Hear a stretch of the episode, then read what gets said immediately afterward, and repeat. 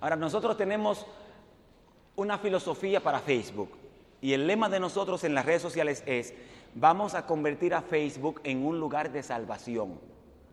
No un lugar solamente para poner fotos, no un lugar solamente para chismearle la vida al amigo de nosotros, es vamos a marcar la diferencia en Facebook porque todo el mundo está donde? En Facebook. Ahora, tomen la Biblia conmigo y vamos a abrir el texto bíblico en el libro de Daniel capítulo 3. Si usted tiene Biblia, sáquela. Si tiene este teléfono, sáquelo. Si lo tiene en el iPad, en el iPod, acuérdese, no aceptamos Samsung Note 7 porque se explota. Pero después todo lo que no explote y tenga Biblia, sáquelo. Daniel capítulo 3.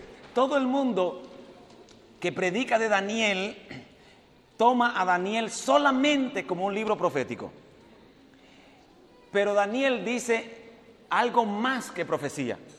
Daniel tiene un mensaje todavía más impactante para la gente de hoy que solamente el contexto profético. Dice el capítulo 3, versículo 1 en adelante. El rey Nabucodonosor hizo una estatua de oro cuya altura era de 60 codos, la anchura de 6 codos y la levantó en el campo de Dura en la provincia de Babilonia. La primera pregunta, a mí me gusta hacerle preguntas al texto bíblico. La primera pregunta que yo le hice al texto fue, ¿de dónde que sale esta estatua? Y la estatua sale del capítulo 2.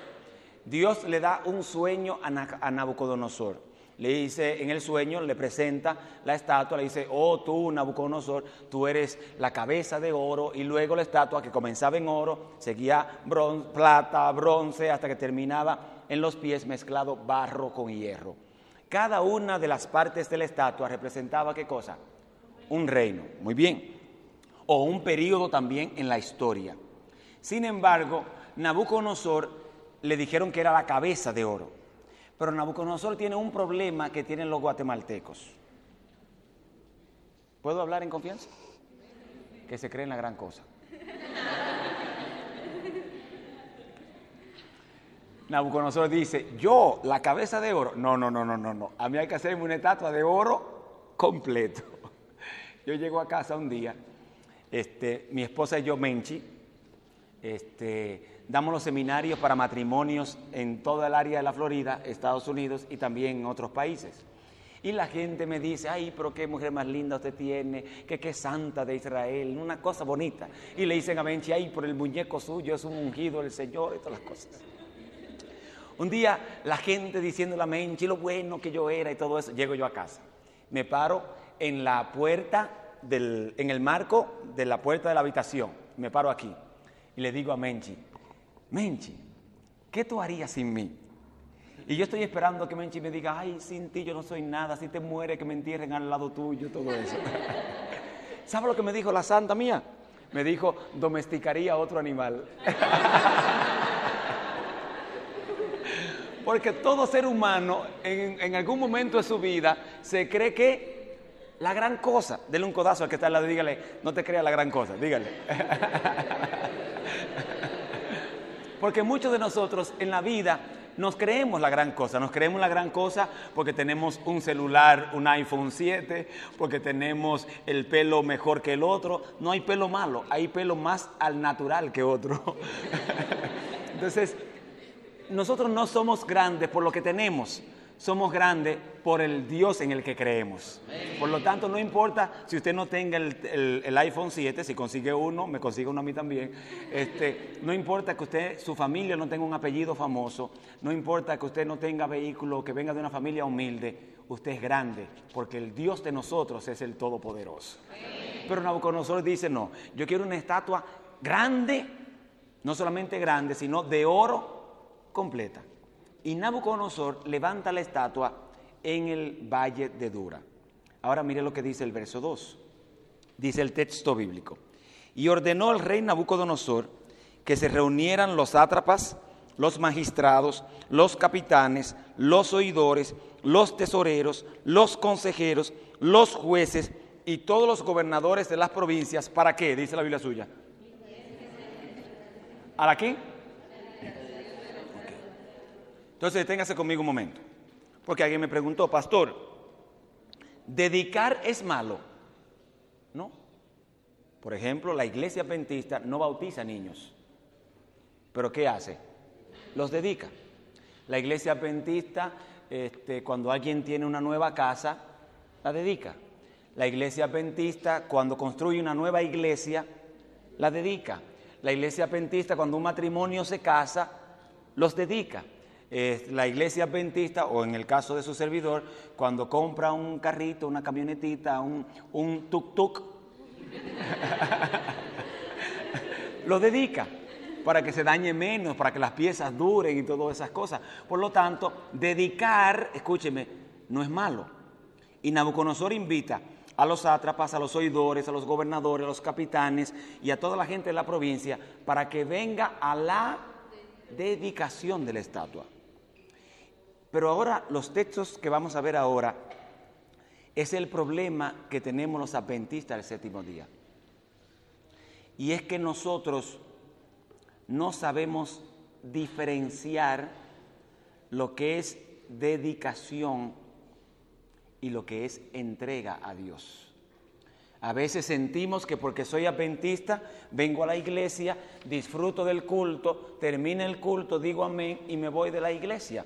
Es más, ¿cuántos de ustedes han visto algún hermano o hermana de iglesia que mientras está en la iglesia no se le ve ni los tobillos ni nada, la falda larguísima, la blusa larguísima, y después usted lo ve en Facebook casi enseñando hasta la Nueva Jerusalén.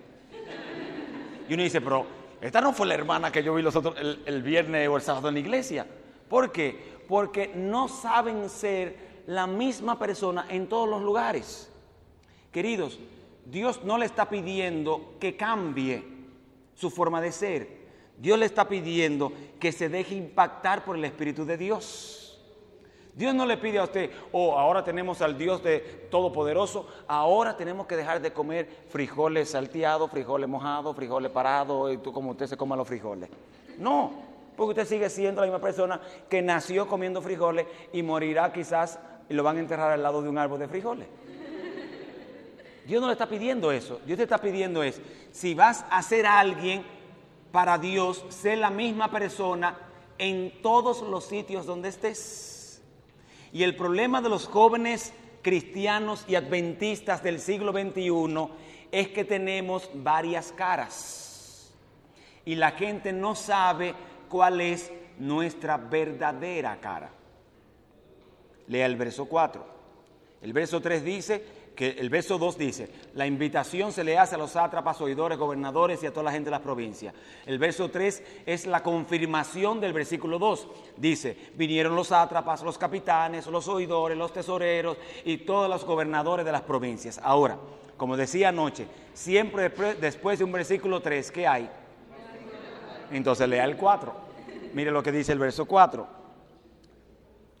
y el pregonero anunciaba en alta voz, o sea, el pregonero es el mensajero, mándese a vosotros, pueblos, naciones y lenguas, que al oír el son de la bocina, de la flauta, del salterio, que es la cítara, del arpa, la zampoña y todo instrumento de música, os postréis y... ¡Ey! Momentito. A mí no me llamaron a adorar. A mí me invitaron a... Y aquí es que está el problema de nosotros. Comenzamos dedicando y terminamos adorando. ¿Por qué es que la iglesia pentista habla tanto de la música? Del tipo, la señora Juárez le llama a eso, cuida las avenidas del alma dice mente, carácter y personalidad en la página 72. ¿Por qué cuidar las avenidas del alma? ¿Cuáles son las avenidas del alma? Lo que miro, lo que escucho, lo que oigo, lo, que hablo, lo que toco, este, aún lo que respiro, porque hay comida que uno la respira. Y usted no se ha dado cuenta que la comida más mala es la que mejor huele. Entonces, aún lo que respiro, cuídalo, dice la señora White. ¿Por qué ella hace tanto énfasis en eso? Porque la gente dice, bueno, es que voy a comenzar escuchando una canción romantiquita, no tiene nada de doble sentido, es una canción bonita, pero comienzan dedicando y luego terminan bailando la gasolina de Dari Yankee. Ahí es que está el problema. Comenzamos dedicando y qué cosa? Y terminamos adorando. Y le voy a dar un par de ejemplos de eso. Número uno, hay gente que comienza chateando y terminan fornicando. Hay gente que comienzan abrazando y se terminan acostando. ¿Do you understand que ¿Entiende lo que le estoy diciendo? Ahí es que está el problema. El problema de nosotros no es la dedicación, es que la línea que hay entre dedicación y adoración es muy fina. Y comenzamos diciendo, hoy mi esposa dice, ninguna persona debe salir hombre, salir solo con una mujer a dar estudio bíblico. Porque comienzan estudiando y se terminan apretando. Esa es la realidad, hermanos. Y el problema de nosotros es ese, que comenzamos, la persona comienza diciendo por Facebook, ¿cómo te llamas? Mira, me llama la atención, vi tus fotos. Tú eres muy bonita, tú eres muy sexy, mándame una foto bonita. Y comenzamos mandando fotos, primero enseñando solamente el brazo, y luego enseñamos entonces también la cola. Pregunto, ¿pasa eso o no pasa? Porque comenzamos dedicando y terminamos adorando. Como adventistas del séptimo día, tenemos que tener, que tener cuidado. No es con la invitación, es con la intención de la invitación. Yo nací y me crié en la República Dominicana. Fui invitado para trabajar como evangelista en la Asociación del Oeste en Puerto Rico. Cuando llegó la invitación, nos dijeron, mira Arnaldo, necesitamos que vengas de emergencia para trabajar con el programa de evangelismo. Y entonces, mientras se hace el proceso de migratorio para tu esposa y para nuestra hija mayor, que es Laura, todavía no estaba Gabriela, que es el huracán categoría 5 de nosotros, este, ven tú primero que en un mes más o menos sale la documentación de migración para que puedan ver, para que Menchi y Laura puedan venir. Y yo fui, le dije a Menchi, mi esposa es colombiana, le dije a Menchi, Menchi, mira, ve a Colombia, eh, comparte con tu familia, mientras en un mes nos vemos. Señores, el papel de migración duró 14 meses para llegar. Siervo, mire, la persecución comenzó para mí ese día. No hay, mire, es cierto, Dios no hizo al hombre, al ser humano, para estar solo. Qué cosa más grande, hermano y había una muchacha en Puerto Rico, que era donde estaba trabajando, que yo pensaba que esa muchacha se estaba cayendo en pedazos. Porque todos los días me llamaba que le dolía una pieza diferente. Pastor, que mire, que ore por mí, que me duele la costilla. Pastor, mire, que ore por mí, que, me duele la transmisión. Pastor, mire, que ore por mí, que se me rompió la correa. Pastor, era una cosa, digo, pero esta muchacha se, va, se está cayendo en pedazos. Todos los días oraba por una cosa diferente. Escúchame, comencé qué cosa? orando. Un día me llama y me dice, pastor, ¿cómo está el asunto con su esposa? ¿Ya viene? Digo, bueno, mija, si es por oración, ya estaría aquí. Pero todavía no ha llegado. Y me dice, ¿usted quiere que vaya y le cocine? Un hombre solo. digo, sierva, hoy es mi día de ayuno y oración. ¿Se da cuenta la línea? ¿Dónde está? Y yo mi esposa y yo somos, no somos esposos, somos amigos. Y yo le digo, Menchi, oye lo que se le ocurrió, está loca, de que llamarme. ¿De que quiere venir? Pues era, señora, la gente aquí como que media fresca, le digo yo a Menchi. Y Menchi que me conoce sabe que yo tengo un lema. Mi lema es este. Yo prefiero ser descortés y no adúltero. Porque hay gente que dice, no, que yo no quiero, la esposa le dice, mira, sal de esa persona en Facebook, no me gusta cómo habla con esa persona.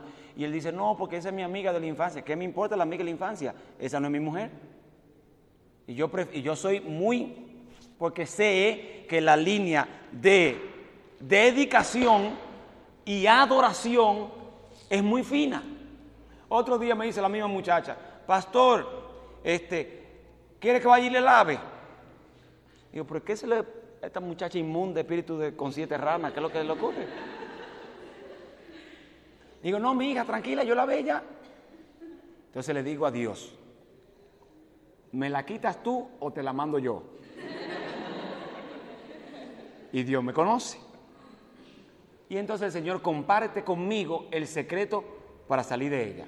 Porque Menchi decía, mi esposa es una santa de Israel, ella decía, como ella me conoce, mira, quizás que la gente son muy serviciales en Puerto Rico, quizás son este, de buen corazón, no dé una mala impresión sin tú saber la intención real de la muchacha.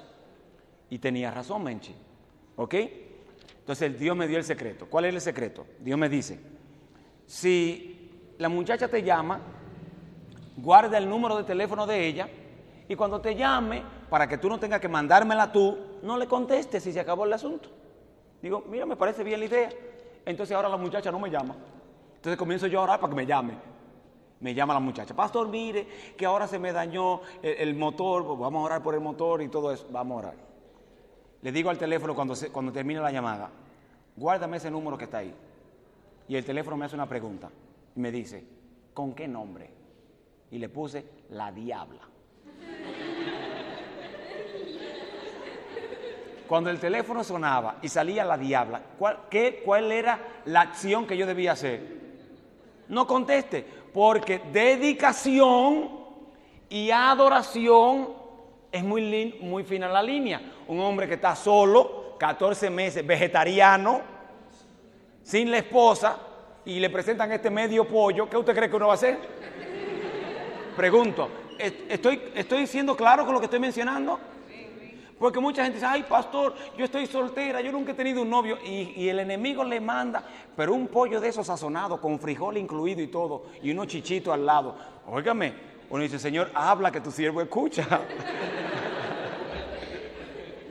Porque nosotros no entendemos que la línea entre dedicación y adoración es fina. Entonces mira lo que dice el pregonero. Mándese a vosotros, verso 4 pueblos, naciones y lenguas, que al oír el son de la bocina, el salterio, el arpa, de la zampoña y de todo instrumento de música, os postréis y adoréis la estatua de oro que el rey Nabucodonosor ha levantado, porque si no la adoraréis, en ese mismo momento seréis echados ¿a dónde? Y ese es el problema que tenemos los adventistas, que le tenemos miedo al horno de fuego, porque el horno de fuego tiene una sola intención, ¿cuál es? Quema, compadre. Escúcheme, el horno de fuego quema. Y nosotros como jóvenes no queremos quemarnos. No queremos que la gente se burle de nosotros en la escuela. No queremos que la gente se burle de nosotros en la universidad. Porque para el mundo secular, un joven adventista que tiene una alimentación diferente, que no fuma, que no bebe, que no usa droga, que no se emborracha, ellos dicen, este es lo que es un aburrido. Porque la vida loca de Ricky Martin, que ahora está más loco que nunca, es vivir desenfrenadamente en las cosas del mundo. Y uno no vivir eso, para ellos uno es una persona como aburrida. Y dice, el que no se postre va para el horno de fuego. Y aquí voy a aclarar un concepto que la mayoría de los predicadores da por sentado, pero que no es correcto. La mayoría de los predicadores dan por sentado que los únicos tres adventistas que habían eran quién? ¿Cómo se llamaban esos muchachos? Se equivocaron. Se llamaban Ananías, Misael y Azarías. Sadrá, Mesías y Abnego se lo puso Nabucodonosor. Pero el nombre de ellos era Ananías, Misael y Azarías. Y ahora dicen, y la gente cree que los únicos tres adventistas eran ellos, y eso no es cierto. La historia confirma y aún la Biblia confirma que cuando un pueblo era tomado como le ganaban la batalla, le llevaban a todos los hijos, le llevaban a todas las hijas como esclavos. Por lo tanto, los únicos tres adventistas no eran ellos, había miles. ¿Por cuáles son los tres reconocidos? Ellos tres, ¿por qué razón fueron reconocidos ellos? Entonces yo me hago una pregunta, así en el corazón. Si los únicos, si de todos los adventistas solamente tres se quedaron en pie, de los 50 que hay aquí, ¿cuáles serán esos tres?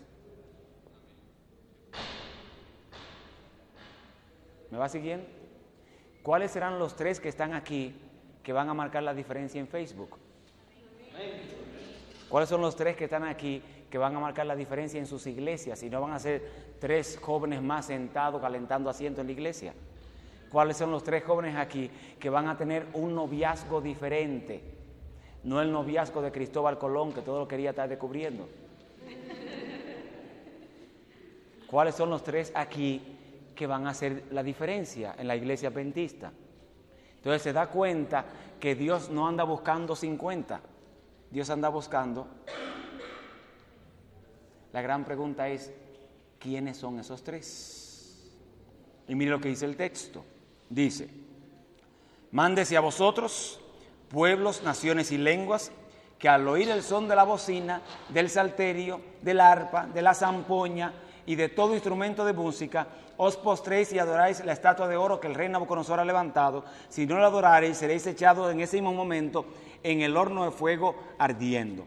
Y entonces le mandan un mensaje por Twitter a Nabucodonosor. Y le dicen, Nabu, hay tres que se quedaron en pie, que son Ananías, Misael y Azarías, o Sadrach, Mesach y Abednego. Inmediatamente Nabucodonosor dijo, tómenle una foto por Instagram y mándenmela a ver quiénes son. Y se da cuenta Nabucodonosor que la foto de Instagram que le mandan es de tres personas que no son del pueblo común. Son tres gobernadores de Nabucodonosor. Son tres personas que trabajaban en el gobierno de Nabucodonosor.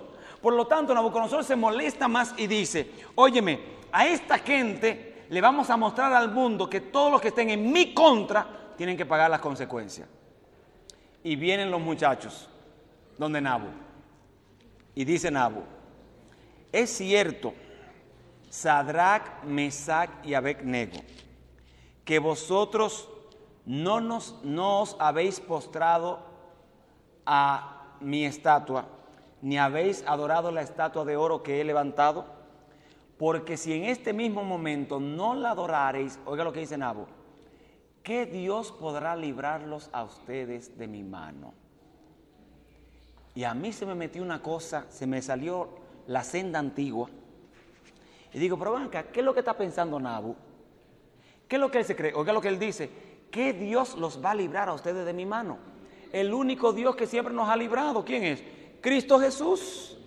Y la gente dice, ay pastor, ¿qué Dios va a ayudarme a que yo consiga un empleo. El mismo que le ha conseguido empleo a los otros, Cristo Jesús. Ay pastor, ¿qué Dios me va a ayudar a conseguir un buen hombre. El mismo que le ayudó a conseguir un buen hombre a Menchi también. O sea, yo, Cristo Jesús. es lo que dice el texto bíblico. Óigame, no se preocupe por lo que la gente y los obstáculos que la gente ponga. Propóngase ser diferente en el nombre de Jesús. Propóngase no doblar sus rodillas. Propóngase quedarse en pie para el Dios de la salvación. Pastor, si me quedo en pie se van a burlar, no importa. Pastor, si me quedo en pie, el enemigo va a hacer la vida imposible, no importa. Pastor, si me quedo en pie, la misma gente que me ama me va a hacer la vida imposible, no importa. Quédate en pie para Jesucristo. ¿Que hay que pagar un precio? Sí. ¿Que te van a echar en la chirola, en el horno? Sí. ¿Que el enemigo quiere hacer barbecue contigo? También. es cierto. Pero escúcheme, el problema de nosotros es que nos llenamos de temores. Tenemos miedo a soñar. Tenemos miedo a que, a que Dios nos use. Tenemos miedo a que Dios haga cosas grandes con nosotros.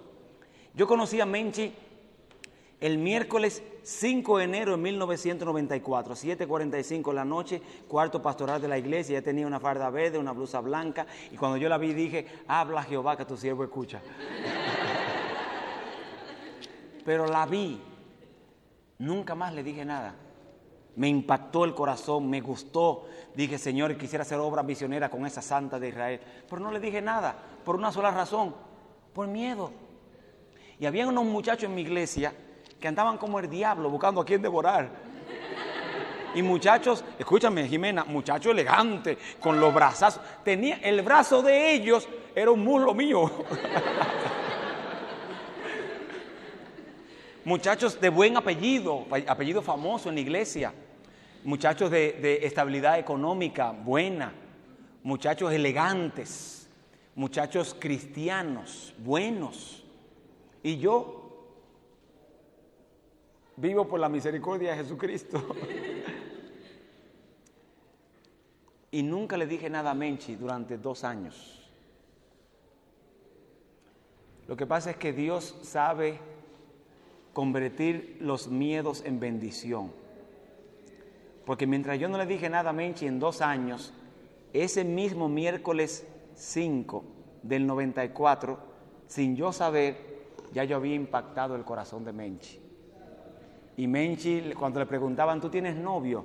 Ella decía, sí, mi corazón ya pertenece a alguien, o sea, a mí, y yo no sabía nada. Pero escúcheme esto, pude haberla perdido en esos dos años, solamente por miedo. Y tengo que reconocer hoy, los pastores estamos llamados para levantar los hermanos cuando caen. Pero ¿y quién levanta al pastor cuando cae? La esposa. Y tengo que decirle de todo corazón que mi esposa es más pastora que yo. Yo he visto a mi esposa levantarse a las 5 de la mañana para orar por mí pero pude perderla por miedo. Pude perder a una extraordinaria madre, excelente. No conozco una mejor madre y tuve una que mi esposa. Pero pude perderla por miedo. Porque le tenemos miedo a los hornos de fuego. Le tenemos miedo a abrir la boca. Le tenemos miedo a que Dios nos use tenemos miedo a que la gente nos catalogue como conservadores, que nos catalogue como que se la cree la gran cosa, que nos catalogue como que nos creemos más santos que todo el mundo, que nos cataloguen como que parecemos que somos de los 144 mil. Olvídese lo que la gente piense. Quédese en pie para Jesucristo. Olvídese de lo que la gente ponga en Facebook. Ponga usted algo diferente para Jesucristo. Dios puso en el corazón de nosotros poner, grabar los sermones y ponerlos en Facebook y ponerlos en YouTube. Y el Señor puso eso en mi corazón. Mira, Arnaldo, vamos a hacer un ministerio grande a través de las redes sociales. Graba el primer sermón y yo emocionado porque me gusta. Para mí Dios habla y yo me tiro de cabeza en el nombre del Señor.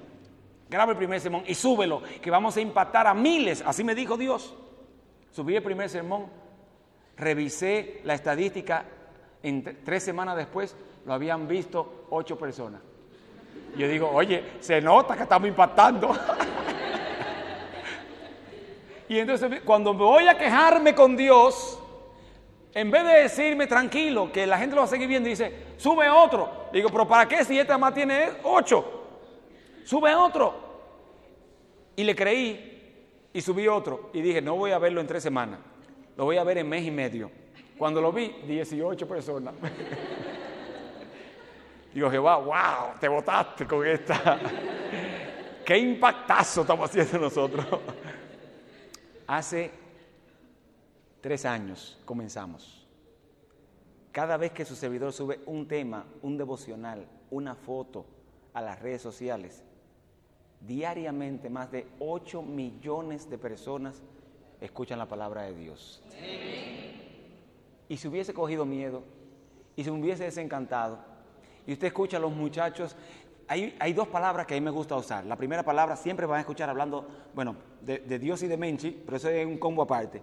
Este, y me van a escuchar mencionar la palabra victoria. Por eso el ministerio nuestro se llama Jesús es la victoria. Porque en un mundo tan triste, la gente tan deprimida, alguien tiene que hablarle de algo diferente. Y hablamos mucho de la palabra victoria. Y mi otra palabra es la palabra casi. Es la palabra más corta que conozco que cambia las palabras más largas.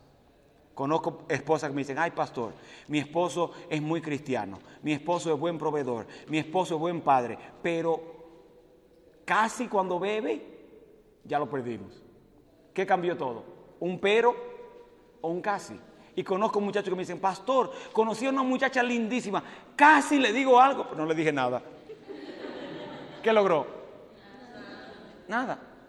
Y entonces muchos de nosotros nos quedamos con el casi. Casi soy cristiano, casi soy adventista, casi me dejo convencer en el fin de semana, casi quiero hacer cosas grandes. Al final de cuentas no hicieron nada.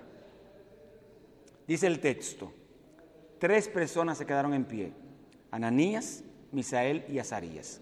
Y dice Nabu, versículo 15 y versículo 16, ¿y qué Dios podrá librarlos a ustedes de mi mano?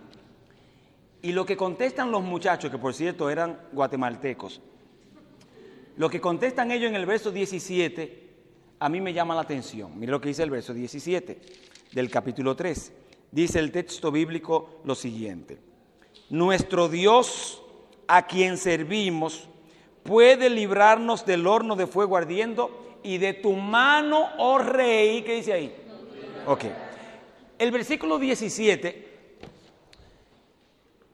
la gente dice, ay pastor, sí, Dios puede darme el hombre de mi vida. Dios puede darme la mujer de mi vida. Dios puede ayudarme en las clases de, ciencia, de química o de matemática. Dios puede ayudarme a ser un profesional. Dios puede ayudarme a hacer grandes cosas, que mis sueños se hagan realidad. El problema es que todos dicen, bueno, Dios tiene el poder para ayudarme.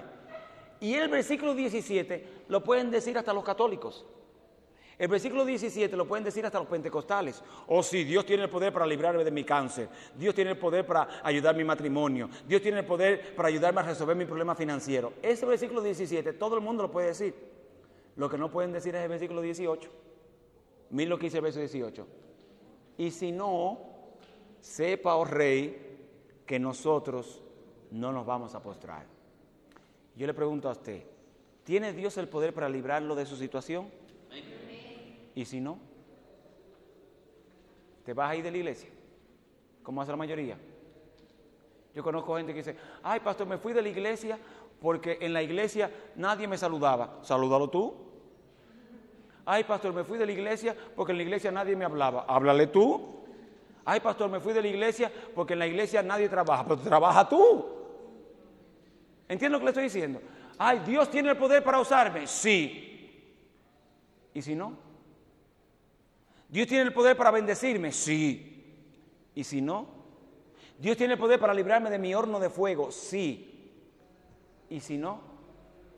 Este es el problema. La gente le tiene miedo al y si no. La gente le tiene miedo y no se da cuenta que Dios no te está pidiendo a ti. Dios no dice en ninguna parte de la Biblia, yo te voy a librar del horno de fuego. No, dice, no te preocupes por el horno. Si entra, yo voy a entrar contigo. Eso sí lo dice.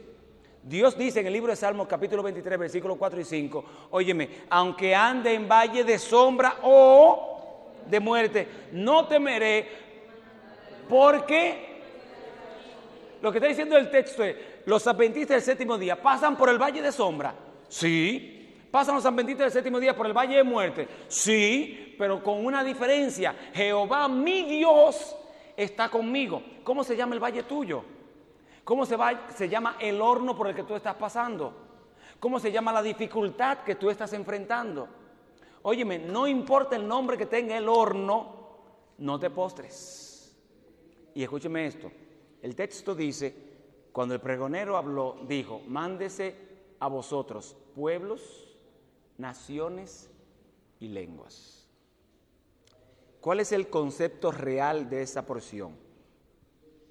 Allí había guatemaltecos, ahí había dominicanos, ahí habían mexicanos, ahí habían salvadoreños, ahí habían hondureños de los que comen baleadas, ahí había eh, peruanos, ahí había americanos, o sea, todas las naciones estaban ahí, pero también habían adventistas, católicos, pentecostales, testigos de Jehová, mormones, luteranos, evangélicos y metodistas. Y dice el texto bíblico en el versículo 7 y 8 que cuando sonó la zampoña, el tamboril y el instrumento de música, todos los pueblos, naciones y lenguas, ¿qué hicieron? Se postraron. ¿Habían adventistas postrados? Sí. Hay gente que dice que tiene a Dios en el corazón y no lo tiene. Hay gente que aparenta que es y no es. Y estaban postrados. Le cogieron miedo al horno. Y dice Nabucodonosor, mire, usted sabe que los hispanos no somos fáciles. Y Nabucodonosor se le prendieron las orejas y dijo, caliénteme el horno cuánto tiempo. Como diciendo, con esto no vamos a hacer barbecue, no lo vamos a, vamos a hacer tostada con estos ahora. Y hay un versículo que a mí me gusta, claro, parece como si fuera cruel, pero me gusta como quiera. Dice que los que fueron, fue tan apremiante la orden de Nabucodonosor que le amarraron los muchachos las calzas, los vestidos, las túnicas, los pies y las manos y los echaron en el horno de fuego a Ananías, Misael y Azarías. Y cuando lo echan en el horno de fuego a los muchachos, los que lo echaron, ¿qué pasó? Y a mí me dio un gozo tan grande.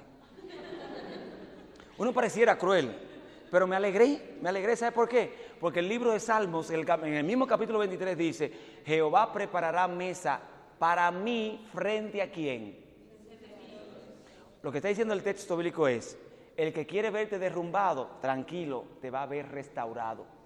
El que quiere verte ahogado, tranquilo, te va a ver rescatado. El que quiere verte humillado, tranquilo, va a ver que Dios ha preparado una mesa de bendición para cada uno de nosotros. Y tiraron a los muchachos. Y cuando lo tiraron, la gente está postrada todavía, esperando que salga el humito de que se quemaron los muchachos. Y dice Nabu, yo estoy viendo aquí la transmisión por Facebook Live. Y yo veo en la transmisión que ustedes echaron cuántos? Tres. Pero yo veo y el cuarto es semejante al Hijo de los dioses. Escúcheme, lo que está diciendo el texto bíblico es que el Dios Todopoderoso se metió en el horno con los muchachos. Y aquí viene mi palabra favorita, dice Nabu, yo veo cuatro, escuche esto ahora, paseándose y turisteando en el horno. Yo le pregunto a usted, ¿quién quiere o quién se mete a un horno de que a turistear? ¿Sabe por qué, queridos? Porque no importa lo que el enemigo ponga en la vida de nosotros, no importa las tristezas que el enemigo ponga en nuestro corazón, Jehová va a convertir las tristezas de nosotros en gozo en el nombre de Jesucristo. No importa los decretos que el enemigo levante contra ti, Jehová va a meterse al horno con nosotros y nos va a otorgar su victoria. Y dice, yo veo cuatro turisteando en el horno. Y viene Nabu, se para frente al horno, escuche, yo creo que Nabucodonosor era dominicano. Nabucodonosor se para frente al horno y dice, Sadrach, Mesach y Abednego, salid y venid. Y a mí me llamó la atención eso, Nabucodonosor. ¿Por qué Nabucodonosor no dice, Sadrach, Mesach y Abednego, ábranme la puerta que yo voy? ¿Por qué? Por una razón sencilla. Porque si se mete, yo le voy a dar un consejo hoy gratis. Esta noche se lo cobro. Si usted no tiene a Dios en el corazón, si usted no tiene la bendición de Dios, si usted no tiene la unción de Dios, brinque, patalee, muerda, pellizque al que está al lado suyo, pero no deje que lo metan. Porque si usted sin la bendición se mete al horno, ¿qué cosa? ¿Qué es lo que necesita un joven en el siglo XXI? La unción de Dios. Pastor, pero como yo la consigo, yo oro mucho, yo busco a Dios de corazón, yo hago mi culto. Óigame, hermano, esos son solamente frutos que salen después de la unción. Tener la unción de Dios es la forma más fácil de conseguirla. Dígale a Dios quién usted realmente es. Dígale a Dios, mira, ahí me gusta la pornografía. Si no me gustara, no la viera. Dígale a Dios, a mí me gusta escuchar a Shakira. Dígaselo. Dígale a Dios, ahí me gusta la música secular.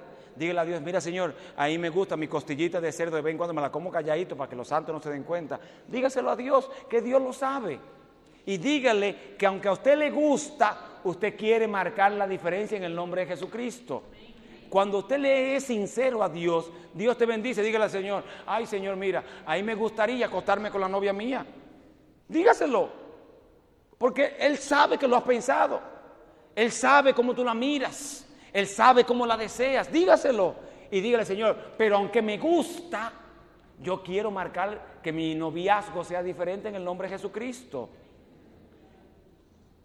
Busquen en Facebook en algún momento y van a ver la foto de mi esposa. Pusimos una hora esta semana eh, y se van a dar cuenta quién es el feo de la casa. Una mujer linda, hermano. Y cuando éramos novios, yo decía, ay Jehová, lléname de tu gozo. Una mujer bonita. Porque escúcheme, yo soy pastor, pero yo soy humano. Usted es adventista, pero usted es humano. Entonces reconózcale a Dios su humanidad y dígale, en mi humanidad glorifícate. Y cuando Dios se glorifique en la humanidad suya, usted deja de ser usted para convertirse en un instrumento de salvación de Dios. Ahora, están los muchachos dentro del horno y dice Nabu, salgan y vengan. Cuando los muchachos salen, yo quiero que usted no me crea a mí, lea lo que dice el texto bíblico. Porque si lo digo yo, usted va a decir que es un cuento, una novela que le estoy inventando. Dice el capítulo 3, versículo 20, 26. Nabucodonosor se acercó a la puerta del horno y dijo, Sadrach, Mesach y Abednego, siervos de Nabucodonosor. ¿Dice eso la Biblia suya?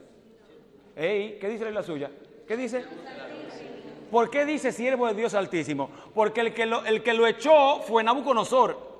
Y el que lo sacó fue quién? El Dios Altísimo. Y dice, siervo del Dios Altísimo, salid y venid. Y cuando sale en versículo 27, se juntaron los sátrapas, los gobernadores, los capitanes, los consejeros, o sea, los mismos que fueron invitados para dedicar y luego se postraron para adorar. Ahora, esa misma gente, dice versículo 27, y se juntaron ellos para mirar a estos tres hombres, como el fuego no había tenido poder alguno sobre sus cuerpos, ni el cabello de sus cabezas se había quemado, sus ropas estaban intactas y ni siquiera, ¿qué dice ahí? Olor a humo. Mire, yo lo digo, veo las damas aquí, que la mayoría tienen el pelo largo y eso es muy bonito. Menchi también. Y Menchi, después que se baña, no hay qué espíritu de forma de rana la mete en la cocina. Porque ella dice que ella no se va a acostar oliendo a sazón y a comida. Y que el pelo, aunque usted no esté muy pegado de la estufa, se le queda el olor de la cocina, ¿cierto? Ustedes conocen eso. Nosotros que tenemos el pelo menos largo, no tenemos ese problema. Ahora imagínese, no es que usted está pegado a la cocina, usted estaba en el horno, adentro, y dice el texto que ni siquiera, ¿qué cosa? Olor a humo tenían. ¿Quién es el único que puede hacer que nosotros, que pueda eliminar el olor a pasado que tenemos? ¿Quién es el único que puede eliminar el olor a malas decisiones que hemos hecho? ¿Quién es el único que puede eliminar el olor a fornicación, el olor a adulterio, el olor a pornografía, el olor al dolor? ¿Quién es el único que puede cambiar ese perfume por un perfume diferente? El Dios Altísimo. Y mire lo que dice el verso 28. Dice el texto en el capítulo 3. Y Nabucodonosor dijo, bendito sea el Dios de Sadrach, Mesac y Abednego, que envió su ángel, libró a sus siervos que confiaron en él, los cuales no cumplieron el edicto del rey y entregaron sus cuerpos antes que servir y adorar a otro Dios que no sea su Dios. Yo quiero cerrar diciendo esto.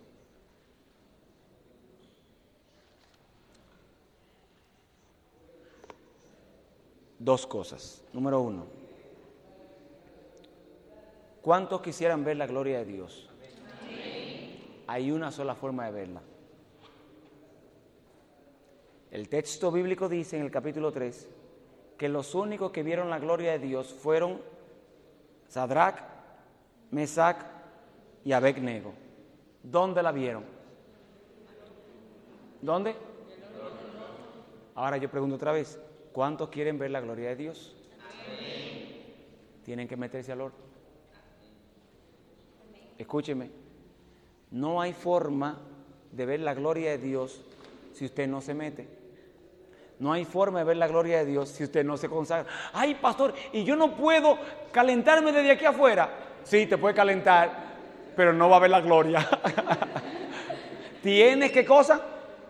Que meterte al horno. Y escúcheme, señores, a veces en el horno se sufre. Yo vi a mi mamá, yo soy adventista de cuarta generación. Yo nunca he usado drogas, yo nunca he comido carne de cerdo, Yo nunca he bailado, creo que soy arrítmico. Yo nunca he entrado a un cine.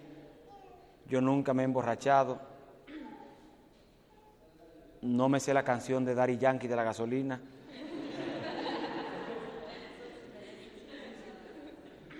Y yo vi a mi mamá, mis padres son fundadores de iglesia en República Dominicana. Mi mamá era enfermera cuando se casó con mi papá. Mi papá le dijo que no trabajara más por los turnos tarde de mami y mi papá mantenía la casa.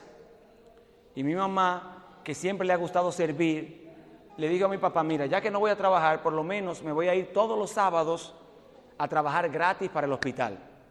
Y mami se fue a trabajar gratis, todos los sábados se iba al hospital. Y uno de esos sábados que estaba trabajando, estaba inyectando mami a un niño y el niño se le movió y mami se clavó la aguja del niño. Y mi mamá quedó contagiada con hepatitis C. Ese día se prendió el horno de fuego para mi familia. Mi mamá estaba en el hospital por lo menos dos veces al mes, no en, en emergencia, en cuidado intensivo. Mi mamá, hay una flor en Dominicana, se llama moribibí, que es que usted le pasa por el lado y la flor como que se cierra. Y así le decían a mi mamá, porque los médicos decían que mami estaba más de aquel lado que de este lado. Y mami estaba, nosotros perdimos la casa, vendimos la casa para cubrir la enfermedad de mami, vendimos los carros para cubrir la enfermedad de mami. Mi hermano y yo tuvimos que irnos a trabajar temprano para cubrir la enfermedad de mi mamá. Vimos cómo mi mamá se secaba cada día más cómo perdimos la salud todos por la situación de mi mamá. Y cuando los momentos más duros de mi mamá, mami siempre cantaba un canto. A mi mamá la mandaron a morir a mi casa. Le dieron un botón rojo, que cuando ella presionaba ese botón, le ponía morfina en el cuerpo, para que el dolor no fuera tan grave. Y había noches, tres de la mañana, mi mamá llorando del dolor, y nosotros nos levantamos y le decíamos, mami, pero presiona el botón ese, para que puedas dormir aunque sea un poco. Presiona el botón. Y mami no lo presionaba.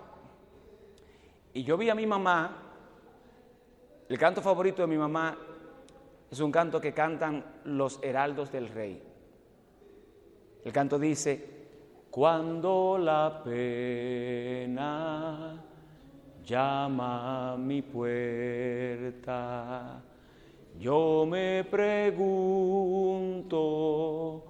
frente al dolor, ¿por qué los otros no sufren tanto?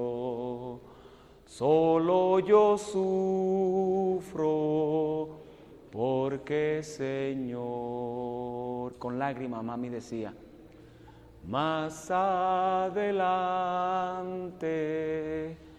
he de entenderlo. Más adelante he de entender. No más la pena, no más el llanto solo se sufre por nuestro bien. No me diga que no se sufre en el horno. Se sufre burlas. En el horno se sufre humillaciones. En el horno se sufre enfermedades. Pero cuando los médicos mandaron a mami a morir a casa, le dieron un mes y medio para morir. Pero el texto bíblico de Daniel 3 dice, no te preocupes lo que diga Nabucodonosor, no te preocupes lo que digan los sátrapas gobernadores, no te preocupes que otros sean postrados aún de tu propia iglesia, Australia, así se llama mi mamá, mantente en pie. Mi mamá murió ya, hace cuatro años. Pero cuando la mandaron a morir a casa, para que muriera un mes y medio después, a Dios le dio la gana, le dio el placer de que mami durara 14 años más. ¿Sufrió en el horno? Sí. Oramos por sanidad de mami todos los días. Pero Dios dijo, ¿y si no? y nos dimos cuenta que los nueve médicos de mami de cabecera, que la veían todos los meses, mami lo que hacía era que aprovechaba para predicarles, y siete de ellos son adventistas del séptimo día. Porque Dios convierte los y si no en una bendición. Yo no sé cómo se llama el y si no tuyo. Yo no sé si estás afuera calentándote o estás adentro del horno de fuego. Yo solamente sé que hoy no puedes salir de esta habitación postrándote otra vez. Es hora de que nosotros nos mantengamos en pie para Cristo Jesús.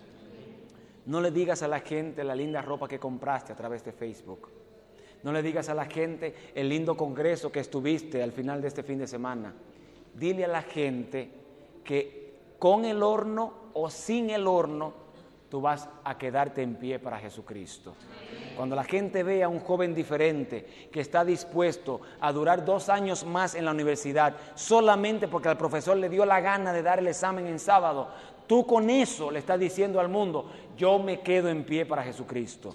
Dios nos anda buscando gente que cedan, Dios nos anda buscando jóvenes que se postren, Dios anda buscando jóvenes que se queden en pie para el Dios de la salvación.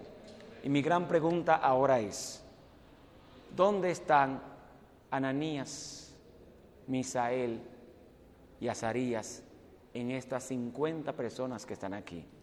¿Dónde están aquellos que reconocen, escuche bien lo que voy a pedir ahora, que reconocen que se han postrado, que reconocen que le tuvieron miedo al horno y a Nabu, que reconocen que le han fallado a Dios. Los que se han quedado en pie, yo no lo estoy invitando a ustedes ahora. Yo quiero invitar a tres quizás que reconocen que se han postrado y que quisieran hoy postrarse otra vez, pero no para adorar a Nabucodonosor, sino para doblar sus rodillas conmigo y decirle a Dios, me estoy postrando para adorar no la estatua de Nabucodonosor, sino al Dios altísimo, para que me bendiga para que me proteja, para que entre conmigo al horno, pero para que me mantenga en pie en el nombre de Jesús. Hay tres personas así que quieren doblar ahora sus rodillas conmigo. Escuche, el que va a doblar la rodilla es porque la dobló para Nabu en alguna ocasión, pero que hoy quiere doblarla no para Nabucodonosor, sino para el Dios de la salvación. Si es usted, doble su rodilla conmigo y vamos a orar en este momento.